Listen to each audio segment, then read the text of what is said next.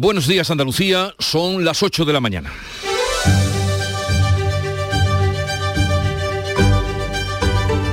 En Canal Sur Radio, La mañana de Andalucía con Jesús Vigorra.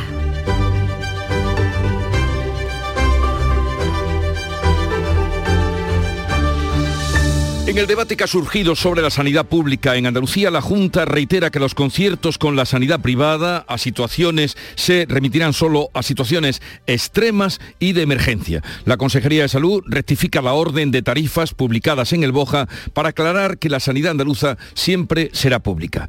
Por otra parte, el fiscal general del Estado pide otra vez a los fiscales que se opongan a la reducción de condenas de los delincuentes sexuales. Recupera las recomendaciones que ya hizo en noviembre para tratar de taponar las revisiones provocadas por la ley del solo sí es sí. Mientras tanto, el gobierno da por hecho ya el acuerdo para la reforma de las pensiones que Bruselas le exige. El ministro de Seguridad Social se va a reunir hoy con los agentes sociales mientras acerca posiciones con los socios de Podemos en un momento difícil para la coalición.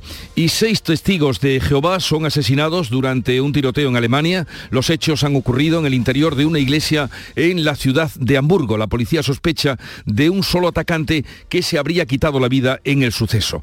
Por otra parte, hoy comienza la vigésimo sexta edición del Festival de Cine de Málaga. Vuelve pues la alfombra roja con todo su esplendor en un certamen que ha recuperado los tiempos de prepandemia y que ha programado más de 200 películas 15 de ellas están participadas por Canal Sur. Y la RAE mantiene su modificación sobre la regla de ponerle tilde al adverbio solo. Tras un pleno, dicen que sin vencedores ni vencidos. Enseguida les ampliamos la información de estas y otras noticias. Ahora el tiempo. La mañana de Andalucía.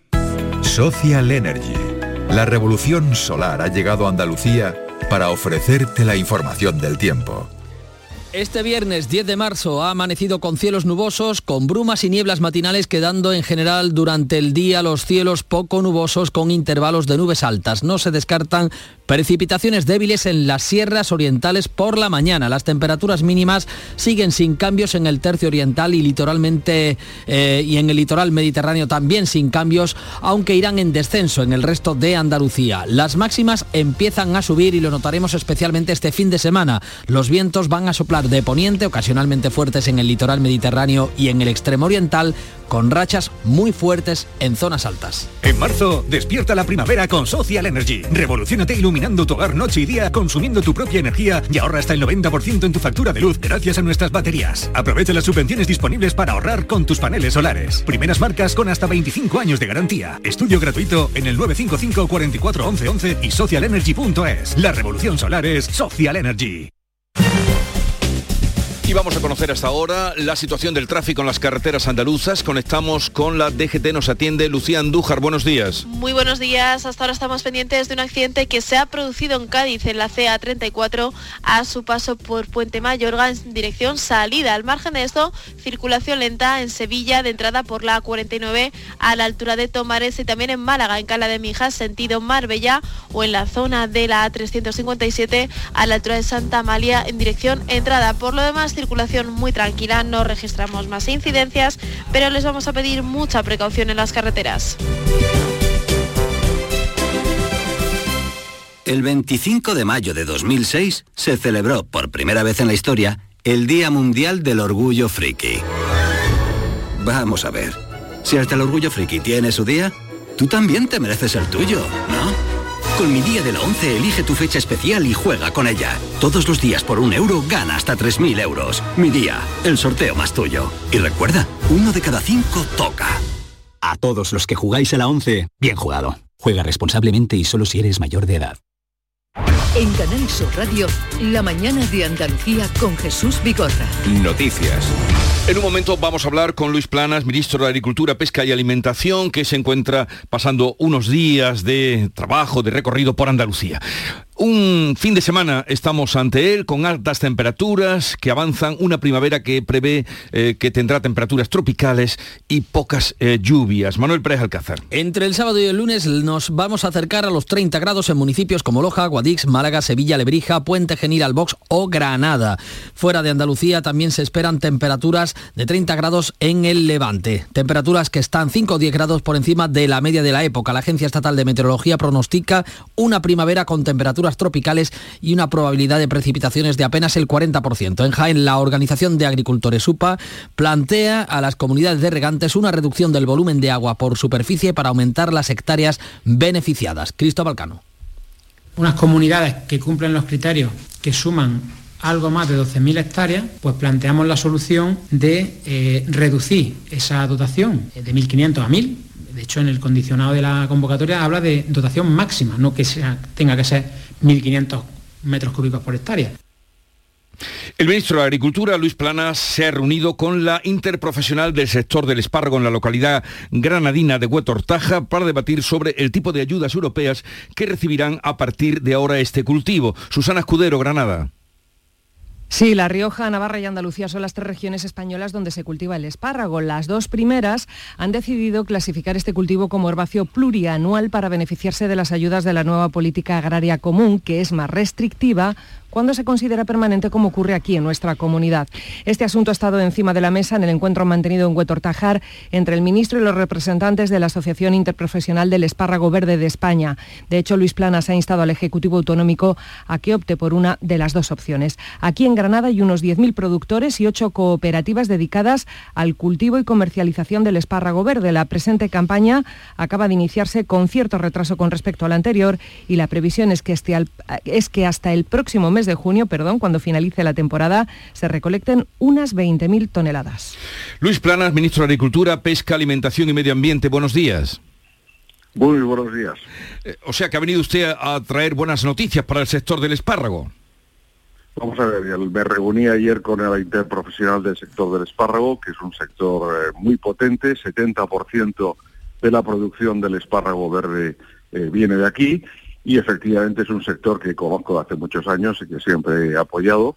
En ese tema que estaban informando hace un momento, pues hace falta tomar una opción, hay dos opciones y hay que llegar a un acuerdo pues entre las comunidades autónomas y también la orientación. Tenemos tiempo hasta el principio del año 2024 para la fijación definitiva de derechos, pero sobre todo lo que vine a, a ver y apoyar, pues es a labor de producción, pero también de exportación que lleva a cabo el sector, que es muy, muy importante aquí. Hace unos días eh, volvimos a conocer que Bruselas quería llevar a cabo nuevos recortes, mayores recortes para la pesca de arrastre. Eh, ¿Qué nos puede usted decir de, este asunto? Bueno, que esos son unos documentos que ha presentado la Comisión hace un par de semanas, son unas comunicaciones, eh, no son unos instrumentos legislativos, es decir, no tienen ningún efecto jurídico inmediato y bueno, pues es un debate que empieza ahora de nuevo.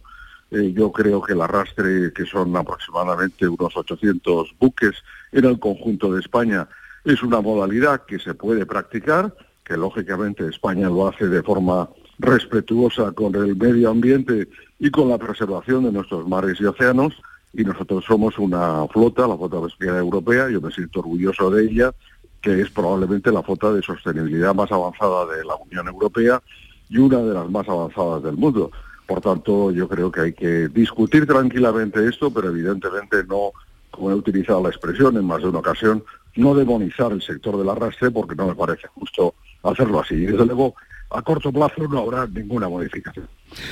Eh, señor ministro, mm, ¿cuál va a ser la posición del Gobierno y de su ministerio eh, frente a las alegaciones que ha presentado la Junta? No sé si han llegado ya a su ministerio, pero el otro día se aprobaban en Consejo de Gobierno alegaciones frente al reparto, los repartos de la PAC en nuestro país. Bueno, yo creo que en ese tema hay que, hay que poner un poquito de claridad y sobre todo para no confundir a, a los agricultores y a los ganaderos. La PAC está aprobada, se aprobó en eh, agosto del año pasado por parte de la Comisión Europea y ahora se trata de lograr sacar el máximo producto posible y lógicamente no perder ni un solo euro de esta PAC. Concretamente, esta campaña que se inicia ahora de solicitudes, tenemos 4.875 millones de euros, eh, 2.931 millones de euros para las ayudas directas de renta y sostenibilidad y para el pago redistributivo. Es un 5,4% más que el año pasado y por tanto lo que se trata es de aprovechar, como digo, hasta el último euro.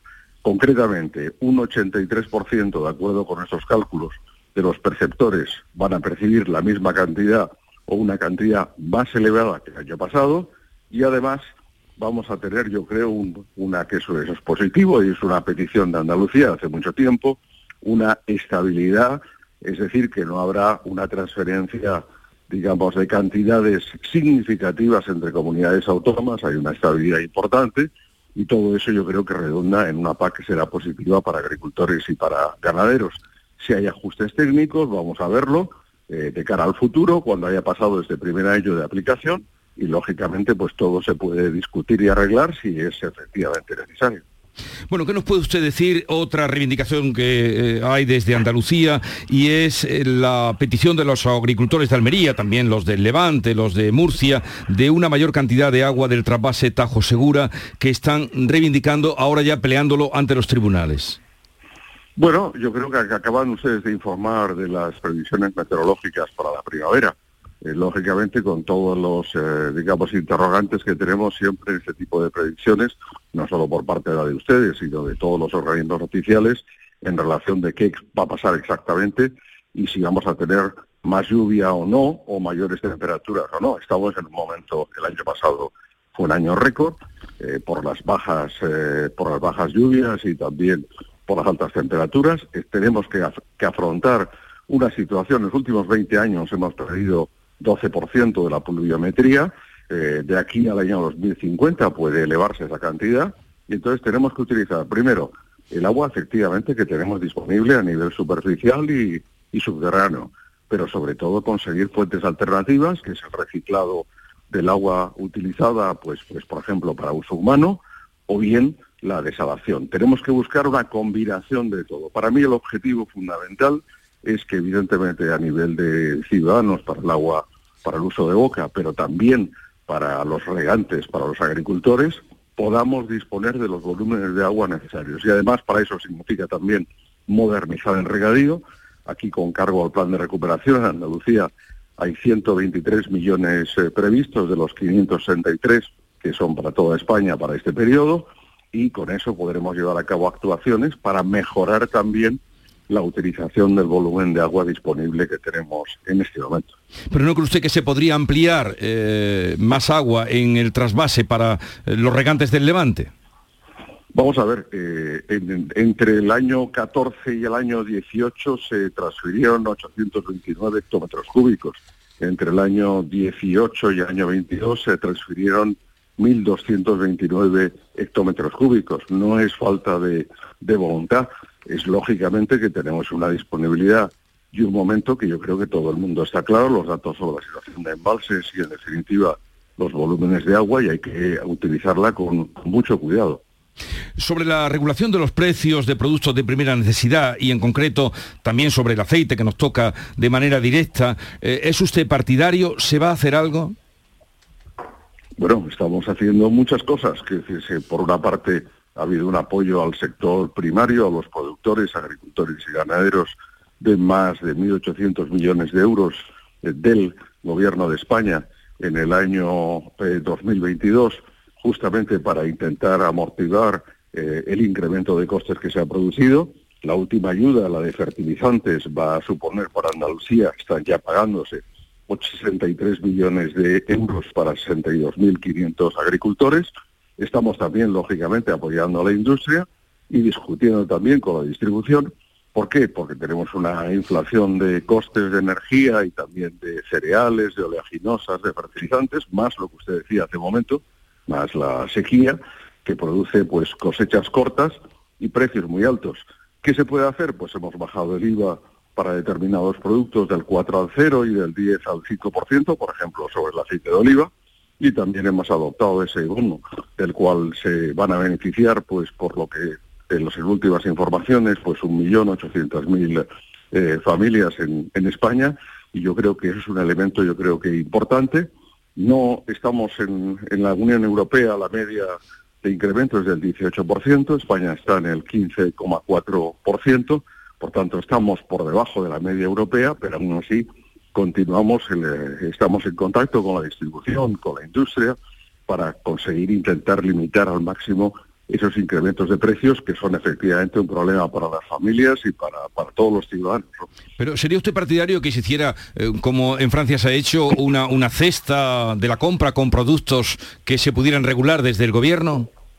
No, es que eso no es exacto. Ese es, yo no, no, es que lo diga usted, lo, lo, he escuchado en muchos lugares y demás. Yo creo que a veces cuando cuando se cuando a veces algunas informaciones llegan del exterior pues no se, no se transmiten adecuadamente, por decirlo de algún modo, la situación no es así. El gobierno no ha establecido ninguna cesta de la compra, la distribución hace las ofertas que estima que son oportunas eh, a petición, evidentemente, como hemos hecho nosotros del gobierno, es decir, el, sector de la distribución intenta llegar hasta donde puede en relación con sus márgenes comerciales, pero no hay, porque no puede haber ningún tipo de fijación de precios ni de productos, porque evidentemente este es un mercado eh, libre donde hay una economía social de mercado y cada uno, pues lógicamente, intenta, por una parte, conseguir un margen empresarial, pero también nosotros estamos preocupados para que los ciudadanos tengan no solo en cantidad y en calidad, sino también en precio los productos a su disposición a precios asequibles. Bien, será un problema de traducción, a lo mejor. Eh, señor ministro, los, apicultores ayer, mientras, porque lleva usted desde ayer en Andalucía, se manifestaban ante su ministerio. Eh, mm, la mayor producción de miel, usted sabe, está en Andalucía. Exigían dos medidas concretas, vigilar el etiquetado y ayudas directas a su sector. ¿Puede decirle algo? Sí, sí, bueno, estamos en contacto con el sector de los apicultores, hemos mantenido eh, con la apicultura muchas reuniones en las últimas eh, semanas. Hay un elemento muy importante, al principio hablamos de la PAC, en la PAC el programa de agricultura pues logra una financiación más importante que se verá este año de forma, ya digo que muy significativa, pero además de eso, efectivamente el tema del etiquetado me parece muy importante. Si una miel es importada de un país tercero de fuera de la Unión Europea, hay que indicar de qué país viene y qué porcentaje. Eso lo intentamos ya hace un par de años en el etiquetado de la miel en, nuestro país, pero la Comisión Europea no lo autorizó porque no existía una norma europea a este respecto. Ahora se va a discutir de nuevo el tema del etiquetado de origen, precisamente bajo presidencia española en el segundo semestre del año de este mismo año eh, de la Unión Europea. Por tanto, ahí vamos a, buscar que se pueda hacer eso que solicitan los productores y con lo que estoy yo totalmente, totalmente de acuerdo. Y después, en cuanto a las ayudas puntuales, estamos examinando cuál es el margen que tenemos presupuestario, pero puedo anunciar que efectivamente tengo intención de ayudar al sector, porque, sobre todo porque tienen en este momento una situación, yo creo que es un sector muy vulnerable, muy complicada, y efectivamente merecen el apoyo público y lo, y lo van a tener por parte del Gobierno de España. Espero que lo tengan también por parte de las comunidades autónomas. Y, algo muy concreto, ya para terminar, eh, volviendo a la PAC, con lo que empezábamos, eh, desde Andalucía la Junta y las cooperativas y las asociaciones están pidiendo más tiempo para, aparte de lo que eh, piden en el reparto, pero más tiempo para la aplicación de los ecoesquemas. ¿Eso es posible? Hombre, yo creo que lo que hay que hacer es no perder dinero y lógicamente si están en vigor y no y no se y como diría yo no se solicitan es voluntario pues se pierde hasta un 23%. Yo animo a todo el mundo a poderlo hacer. Hemos hecho nueve eh, esquemas, o sea, nueve modelos de aplicación del ecoesquema, con lo cual prácticamente la totalidad de agricultores y ganaderos pueden encontrar un ecoesquema al que, al que acogerse, que es un pequeño esfuerzo suplementario, pero para cobrar también una cantidad eh, suplementaria. Yo entiendo, yo entiendo la novedad. El primer año siempre es complicado y sobre todo este año con esta novedad de la PAC, pues este año es más complicado que los años sucesivos. Pero también es un año en que vamos a mantener también una flexibilidad de interpretación pues mayor para, para permitir eh, este ajuste y yo creo sinceramente que será posible y y animo a todo el mundo a que, a que haga esa declaración y esa incorporación, porque es importante también económicamente. Pero que eso quiere decir, señor ministro, que darían más tiempo. No, vamos a ver, esto es que está ya en vigor, o sea, no es que sea más tiempo, es que está ya en vigor eh, tenemos los nueve ecoesquemas, tenemos el plazo de declaración del 1 de marzo al 31 de mayo y yo lo que creo es que cada agricultor y cada ganadero debe buscar aquel que le conviene más, declararlo y a partir de ahí, lógicamente, pues, eh, pues aplicarlo en su explotación, que es para mí lo, lo más importante. No es un problema no es un problema de estudio, es un problema de aplicación. Luis Plana, ministro de Agricultura, Pesca y Alimentación, gracias por estar con nosotros, eh, que tenga una buena estancia en Andalucía, tierra que bien conoce y lo dicho, gracias por habernos atendido. Muchas gracias. Ahora me, dirijo a la Roda para reunirme con el sector de la aceituna de mesa y para continuar trabajando. Y muchas gracias por la invitación a su programa. Un saludo a todos los oyentes. Adiós. La mañana de Andalucía. Hola, hijo. ¿Cómo te van las cosas? Dice mi mujer que trabajo demasiado y que tengo mucha tensión acumulada. ¿Tensión? ¿Y tú qué has hecho? Yo, garbanzos. Mmm, garbanzos. Anda, siéntate y come. Legumbres la pedriza. Tómate tu tiempo.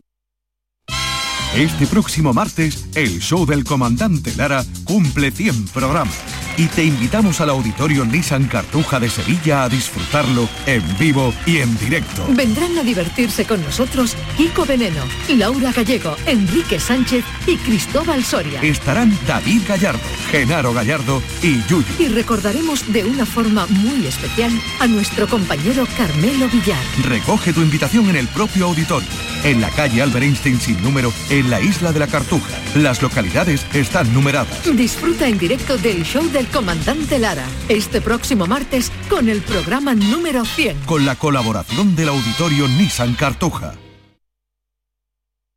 En Canal Sur Radio, la mañana de Andalucía con Jesús Bigorra. Noticias.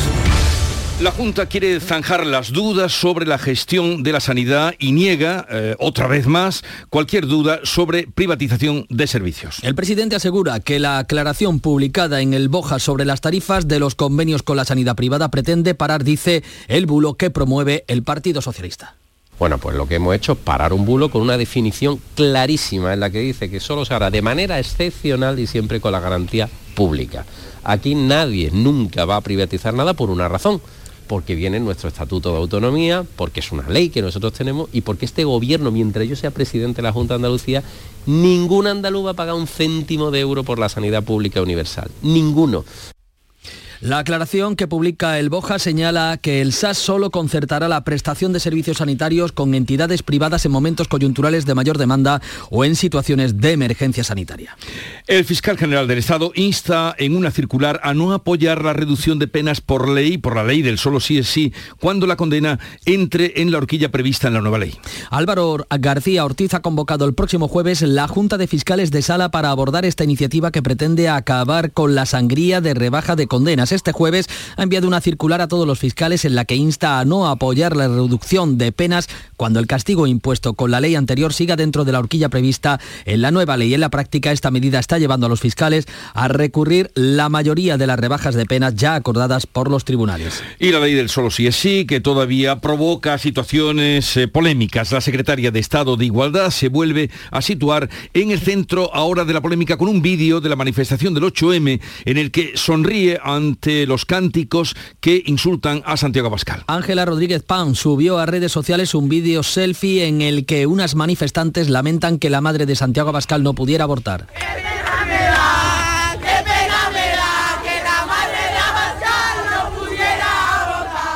Vox ha pedido el cese de Ángela Rodríguez eh, Pam, eh, la número 2 de Igualdad, ha retirado el vídeo, pero eh, se niega a pedir ningún tipo de excusa ni de disculpa. Lo que las chavalas más jóvenes de nuestro país digan en una manifestación es algo que les corresponde a ellas decidir o no decir. Nueva polémica entre los socios de la coalición de gobierno PSOE y Unidas Podemos. Ministros de ambos partidos han intentado cerrar la brecha abierta por la reforma socialista de la ley del solo sí es sí. El ministro de eh, Presidencia, el socialista Bolaños, asegura que se va a agotar la legislatura. Me parece mucho más nuclear que hablemos de lo que hemos hecho y que hablemos de lo que vamos a seguir haciendo, porque tenemos un año de legislatura por delante y tenemos más legislaturas por delante. También el ministro de Universidades eh, de Unidas Podemos, Joan Subirats, defiende la estabilidad del gobierno. Pese a las llamadas a la concordia, la ley de vivienda ha vuelto a mostrar las discrepancias entre los dos partidos del gobierno. La ministra de Derechos Sociales y líder de Podemos, Ione Belarra, ha corregido en Twitter al PSOE y ha negado que haya acuerdo sobre esta norma, como ha avanzado la ministra de Hacienda, que desliza que eh, este jueves ya se habría producido un acercamiento sobre la ley de vivienda para limitar la subida de los alquileres al 3%. Otros asuntos, detenidos en Córdoba unos padres en la localidad de Fernán Núñez por maltratar a su hija de pocos meses, Miguel Vallecillo.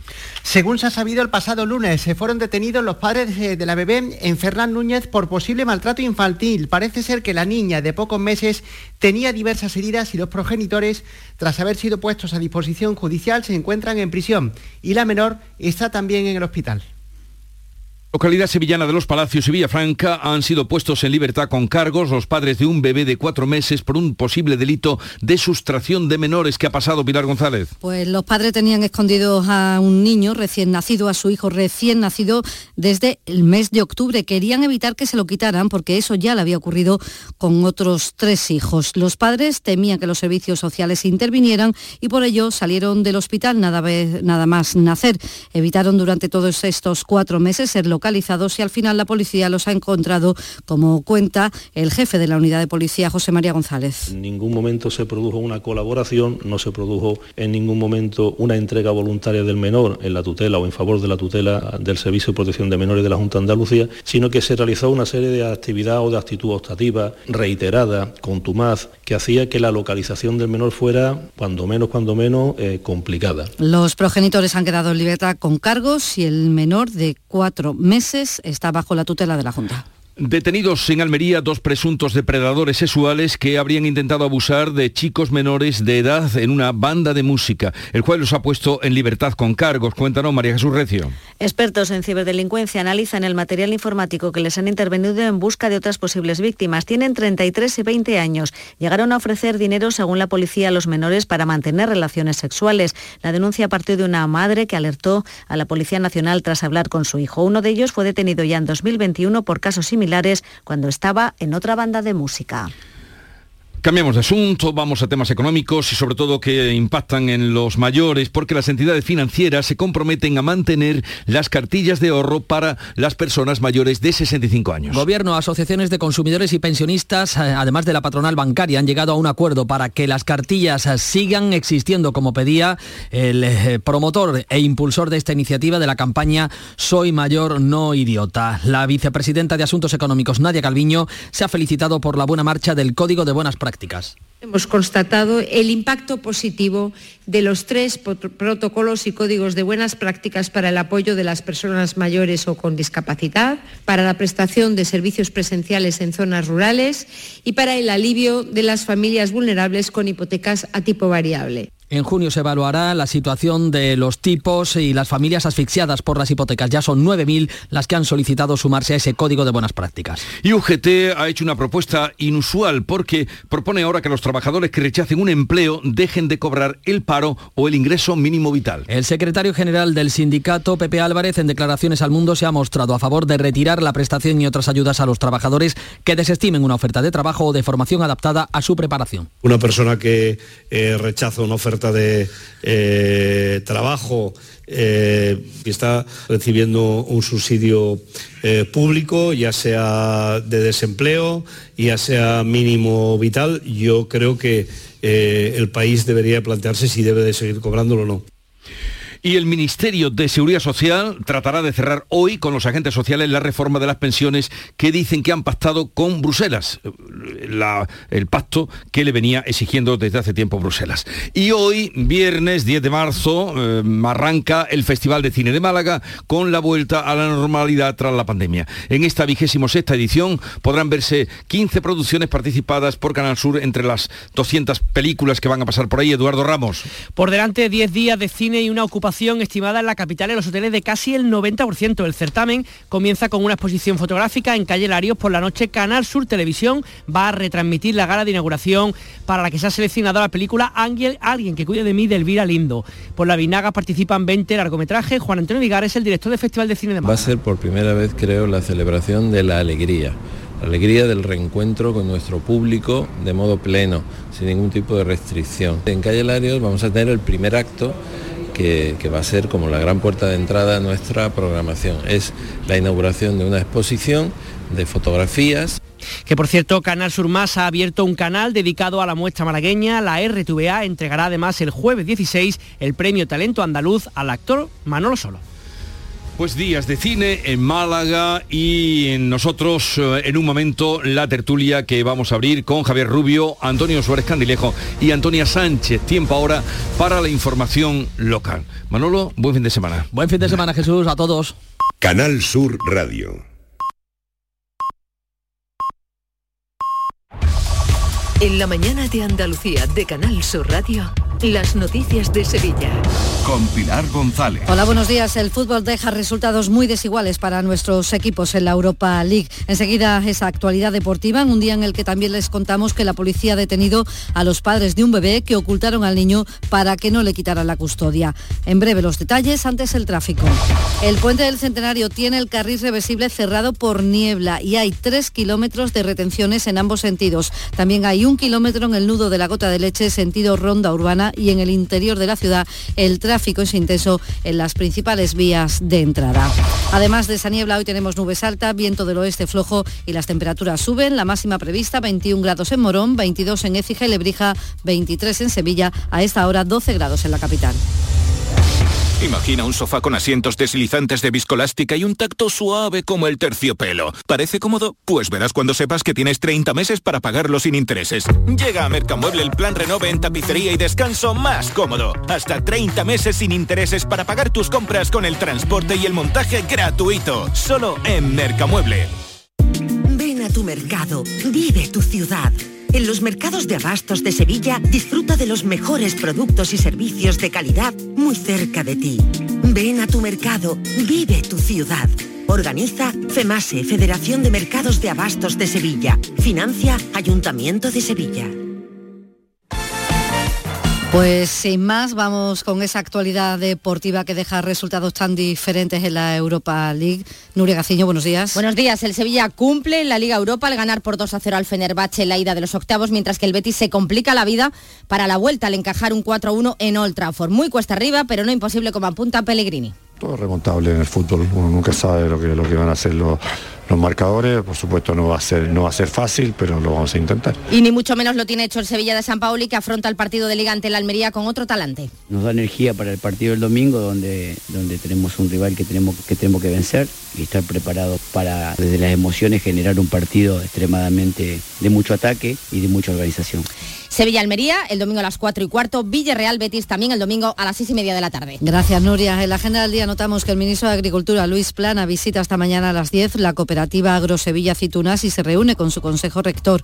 Eh, además, les contamos que los padres de un bebé de los Palacios están acusados de sustracción de menores tras haber escondido a su hijo recién nacido para evitar que les retiraran la custodia. Están en libertad con cargos y el niño de cuatro meses bajo custodia de la Junta, al igual que sus otros tres hermanos. La policía detuvo a los padres en su casa y le retiraron al niño al que mantenían escondido desde que se fueron precipitadamente del hospital donde nació e hicieron todo lo posible para ocultarlo, como asegura el inspector jefe de la unidad de policía adscrita, José María González. En ningún momento se produjo una colaboración, no se produjo en ningún momento una entrega voluntaria del menor en la tutela o en favor de la tutela del Servicio de Protección de Menores de la Junta de Andalucía, sino que se realizó una serie de actividades o de actitud optativa reiterada, contumaz, que hacía que la localización del menor fuera, cuando menos, cuando menos, eh, complicada. Las agresiones a médicos en la provincia de Sevilla bajaron el año pasado con respecto al anterior. 17 médicos fueron agredidos, la mayoría en urgencia, la mayoría en atención primaria, el resto, un 18%, en los hospitales, sobre todo en el servicio de urgencias. El presidente del Colegio de Médicos de Sevilla, Alfonso Carmona, lamenta que las condenas no sean lo suficientemente contundentes. Pues por lo menos que les duela el bolsillo, independientemente de otras medidas en las cuales pues separen a esa persona de este médico, que este médico pueda cambiar de sitio porque la carga, la carga psicológica que, recibe esa persona es tremenda. Hoy acaba el plazo para que los sanitarios sevillanos se pronuncien sobre el nombre que llevará el hospital militar eh, que, se, que quedará completamente operativo el próximo día 20. Las opciones son los médicos militares Vigil de Quiñones y Muñoz Cariñanos, la matrona Rosalía Robles y el fundador de la Santa Caridad, Miguel de Mañara. Les contamos también que la Guardia Civil ha incautado 28 toneladas de aceitunas robadas en las comarcas de Osuna y Estepa o que incumplían los trámites administrativos obligatorios a lo largo de toda esta campaña y que hoy el alcalde de Sevilla preside el acto de firma de la cesión a la Hermandad de los Gitanos del inmueble donde radica su templo y sede canónica. Además, hoy comienza el Festival de Música Antigua de Sevilla que cumple ya 40 años y el Canca actúa en el Cartuja Center. A esta hora 10 grados en Coria, 11 en Villamanrique, 12 en Sevilla.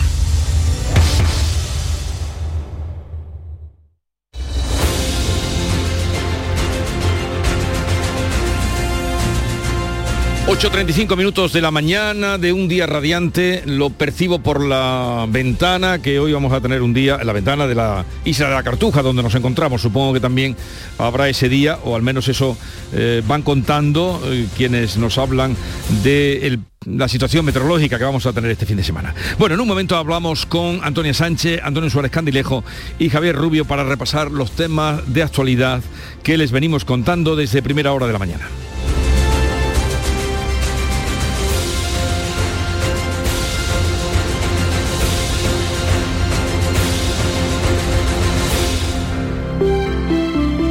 Buenos días.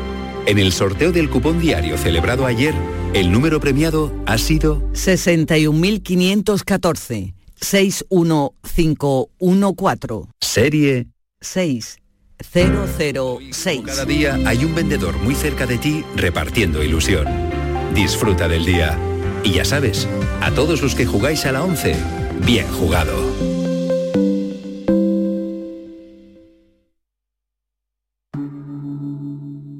Montepío, ¿en qué podemos ayudarle? Quería saber si mi seguro de salud tiene cobertura fuera de Andalucía. Claro que sí, en toda España. Y si viaja al extranjero, cuenta con asistencia en caso de urgencia. Con la garantía de Adeslas, entidad reaseguradora de los productos de salud de Montepío. Visite montepíoconductores.com. Montepío, lo tiene cubierto.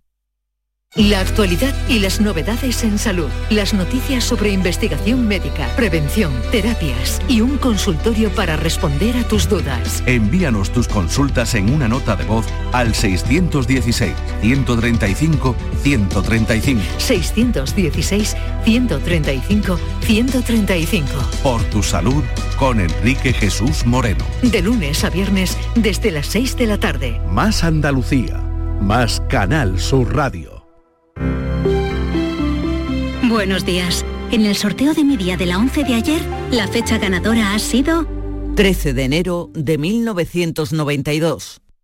Y el número de la suerte, el 9. Recuerda que hoy, como cada viernes, tienes un bote millonario en el sorteo del Eurojackpot de la 11. Disfruta del día. Y ya sabes, a todos los que jugáis a la 11, bien jugado.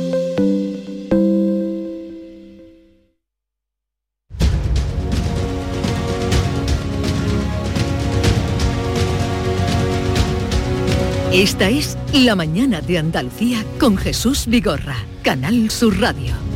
Y con Antonia Sánchez, su directora de la Voz de Almería. Buenos días, Antonia. Buenos días, Jesús. ¿Qué tal? Bien, bien, todo bien. Antonio, llegáis los de los viernes y ya... ¿Cómo vamos a estar? Antonio Suárez Candilejo, desde Huelva. Buenos días, Antonio. ¿Qué tal? Buenos días.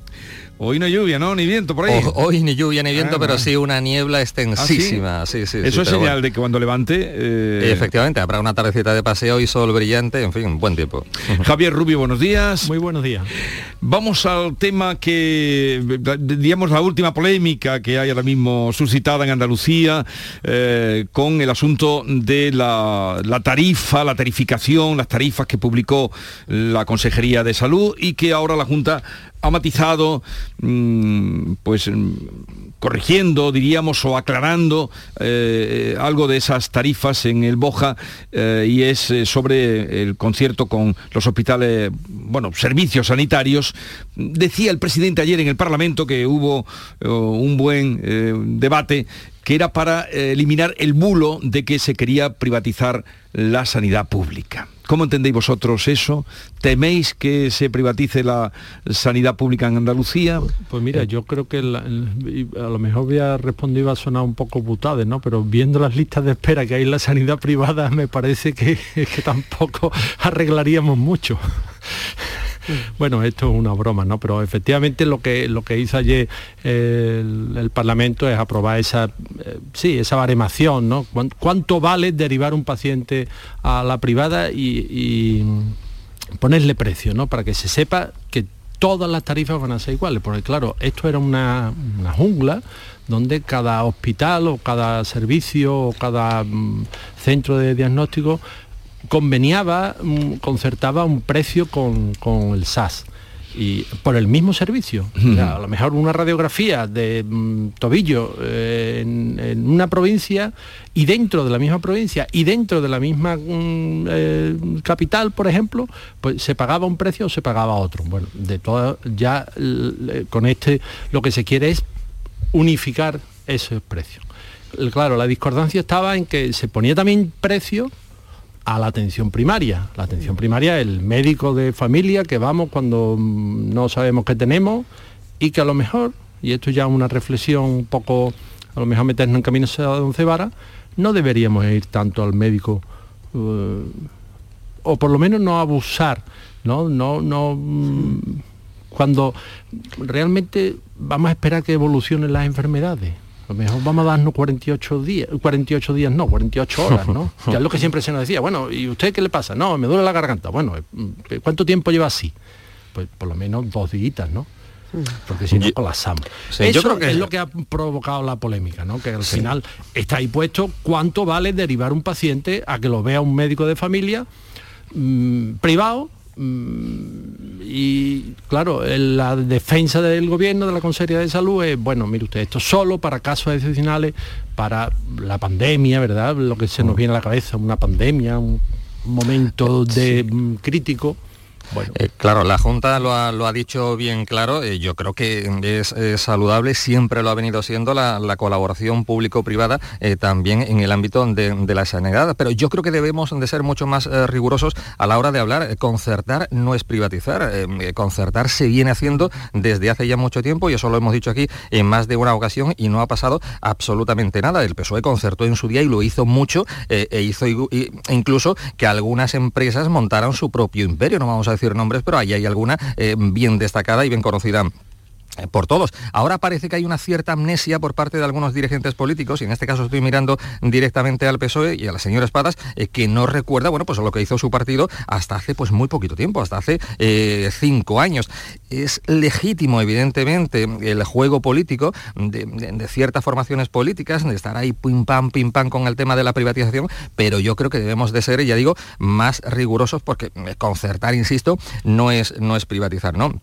Después, em, em, bueno, em, algunos se acuerdan de la sanidad y es lamentable cuando se acercan elecciones. hasta hace muy poquito tiempo, bueno, sí, se hablaba de la sanidad, pero no con la insistencia de ahora y con, bueno, pues la amenaza de, de tomar de nuevo las calles y tal. Dicho lo cual, la atención primaria yo creo que salió realmente muy tocada de la pasada pandemia, pero no solo en Andalucía, sino en el conjunto de toda España y eso está ahí. Pero más que criticar, más que ahí eh, la bronca política, yo creo que se antoja eh, como urgente un plan de choque, pero a nivel nacional para, para, tratar de, afrontar los problemas que tiene hoy por hoy la atención primaria en todo nuestro país. Pero bueno, insisto, concertar, pero si venimos concertando hace ya mucho tiempo, Sí, no es una cosa desde luego nueva. Yo creo que lo que eh, revela esta, bueno, esta decisión, que no, no, es habitual, sacar una orden y a la semana, bueno, pues a em, eh, corregirla, ¿no? Corregirla, digamos, un poco en su espíritu, no tanto en la, en la medida. Yo creo que no se ha eh, corregido nada. no, se ha especificado en, su espíritu. Sí, especificado y tal, pero... Claro, porque no se han cambiado lo que son las tarifas y todo eso, ahí no ha habido modificación. Se trata un poco de puntualizar o de, o de apostillar o de o de dejar como más claro. Como no es algo que sea habitual, em, a mi entender esto lo que revela es que por parte del gobierno andaluz en este momento hay una conciencia muy clara y, una, y un cierto temor a, que al coste político que puede tener un, o, que tiene un debate social negativo en torno a la, sanidad, eh, siempre para el partido que gobierna, lógicamente.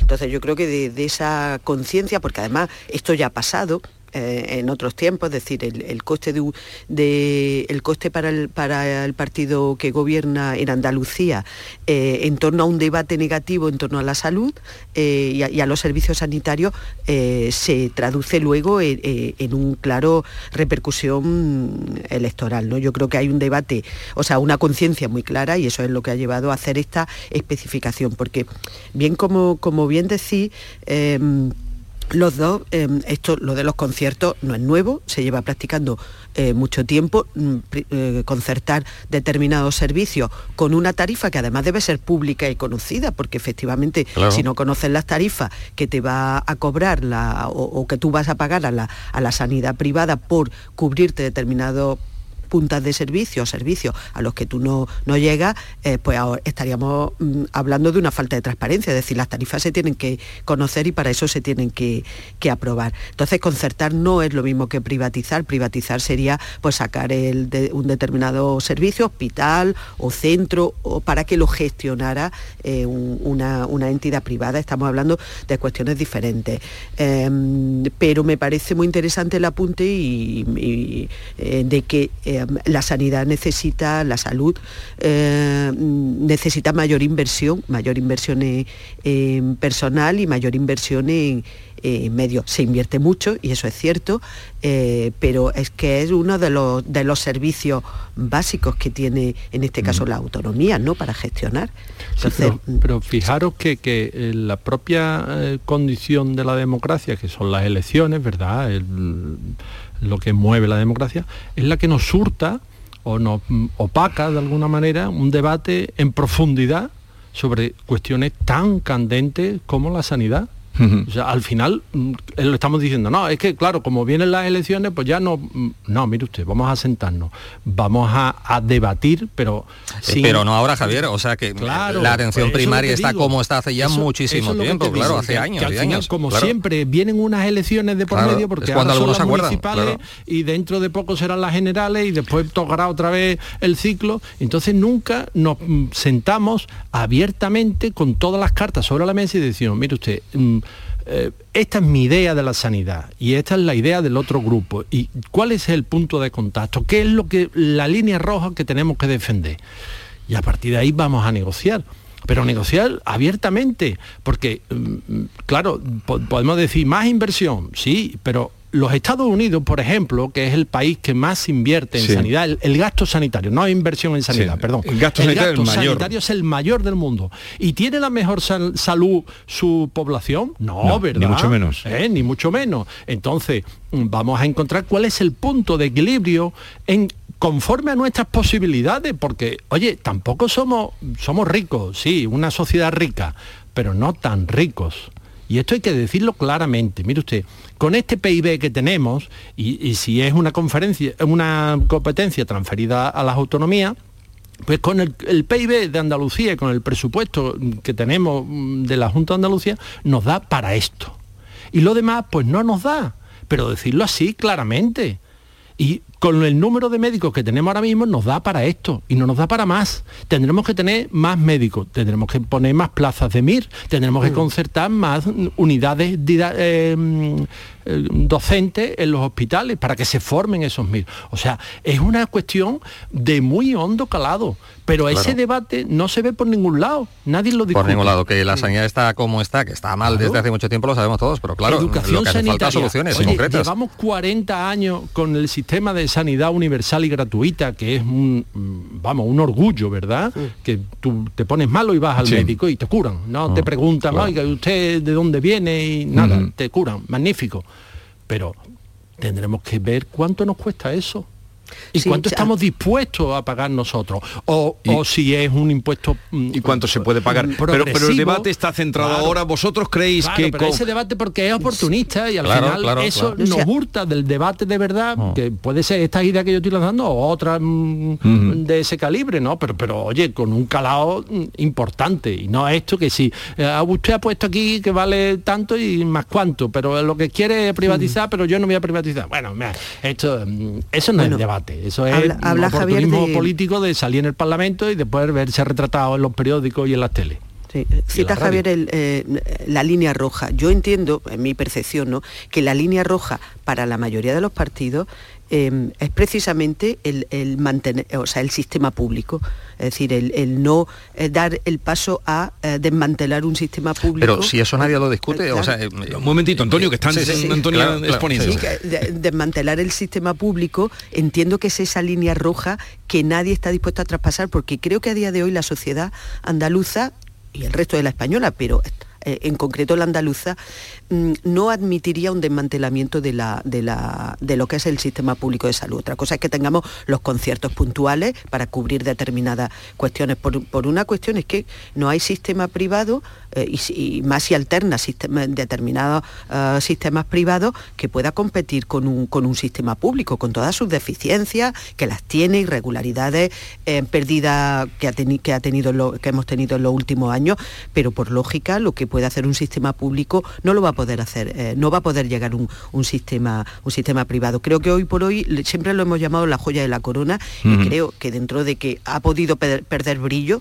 esa joya, pero creo que sigue siendo esa y que sigue siendo eh, la línea roja. Y un último apunte, eh, tampoco creo que sea mala cosa porque ya se venía haciendo en- con, eh, con el eh, con los gobiernos anteriores, que es hablar de lo que cuesta. Lo que cuesta. Creo que los la, la sociedad también tenemos que saber y ser conscientes de lo que cuesta. Es decir, ¿os acordáis que hace unos años, Sí. mm, gobernando todavía el PSOE, El PSOE se ya lo hizo, implantar Llaman la factura. ese- exactamente, Sí, sí. esa Ajá. factura. No Sí, te cobraban ni Sí. un euro, pero tú para que tú supieras Lo que lo cuesta, claro. exactamente Ujú. eso las- porque hay muchas citas médicas que se pierden o sea se, eh, se va o sea se pide la cita y luego no va Y no se va, claro.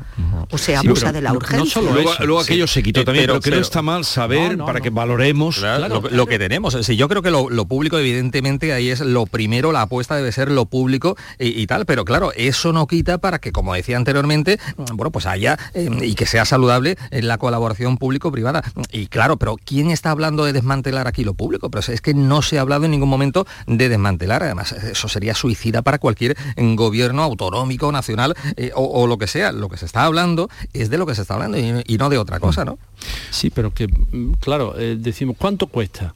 Sí, pero ¿cuánto cuesta? Eh, los, los médicos eh, hacen un- una medicina que se llama defensiva, ¿verdad? Porque nosotros como usuarios del sistema sanitario le eh, reclamamos o le pedimos o incluso le exigimos, ya cuando se pasa a palabras mayores, una serie de pruebas diagnósticas, ¿verdad? Para tener la seguridad la seguridad de que nos van a tratar como nosotros creemos, pero no le estamos dando la confianza al profesional, al médico, que es el que sabe de la salud. Nosotros sabemos de nuestro bienestar, de cómo nos sentimos nosotros, pero no sabemos mm, cuál es el procedimiento ni cómo tiene que hacerse.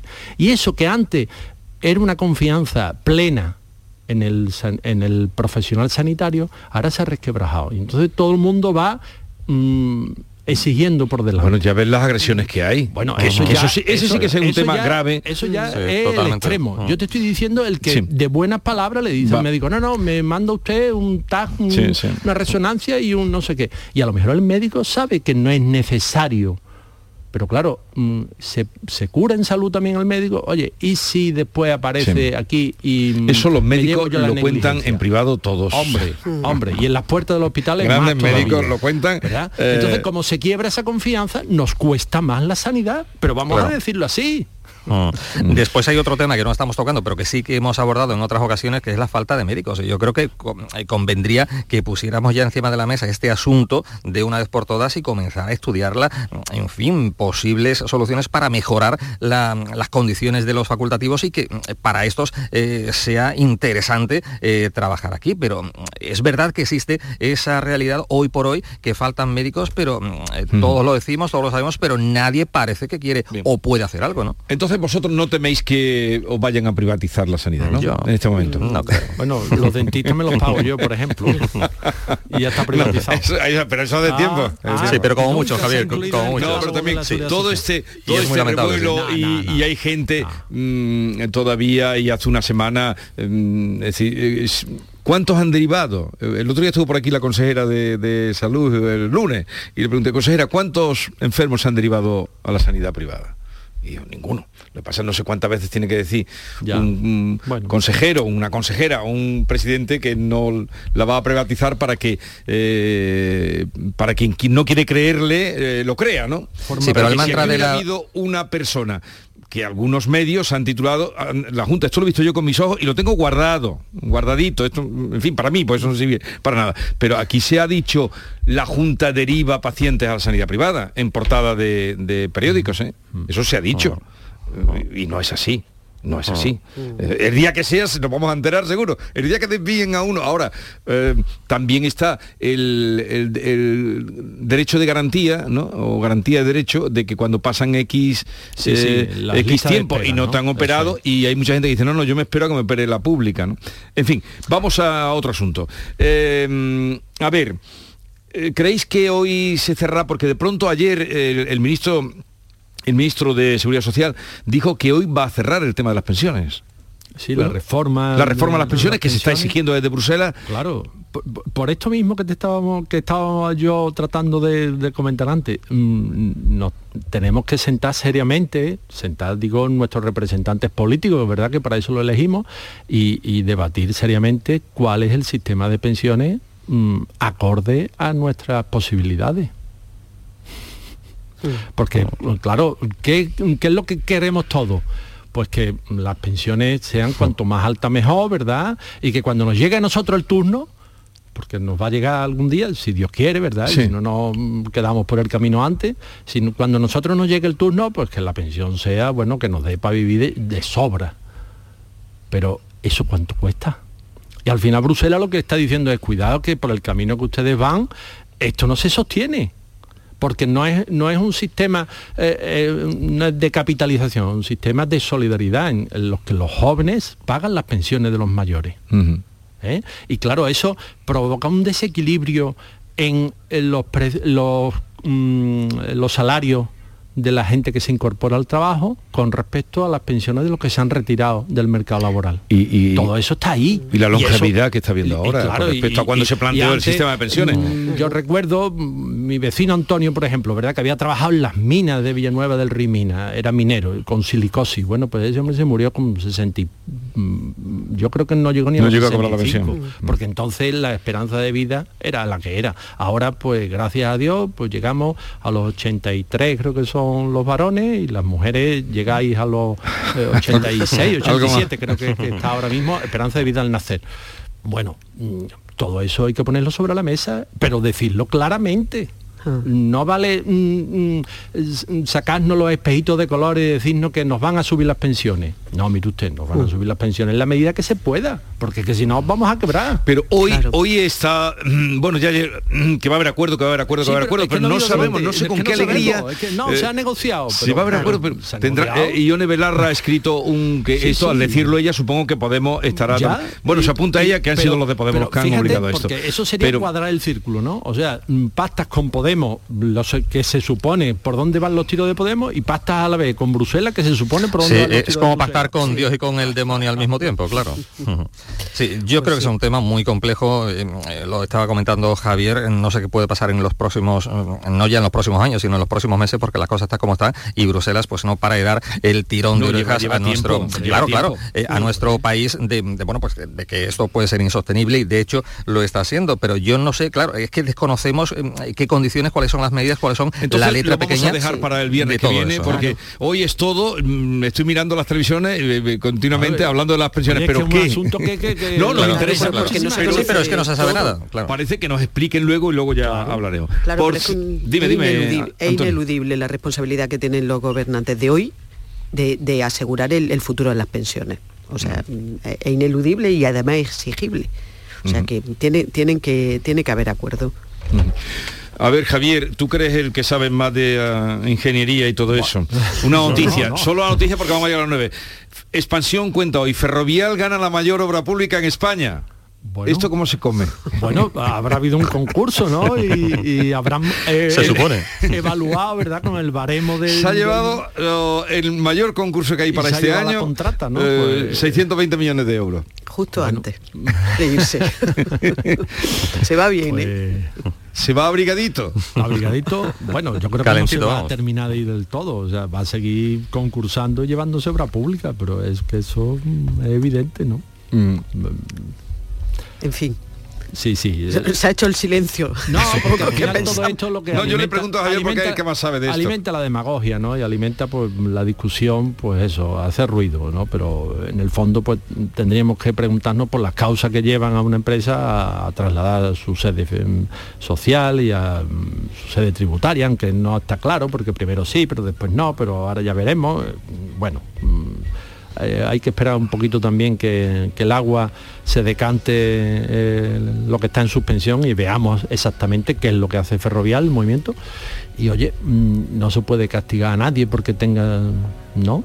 Digo yo, si, si ha ganado ese concurso porque Claro. los que lo han evaluado se la han dado. llegamos a las 9 de la mañana y seguimos.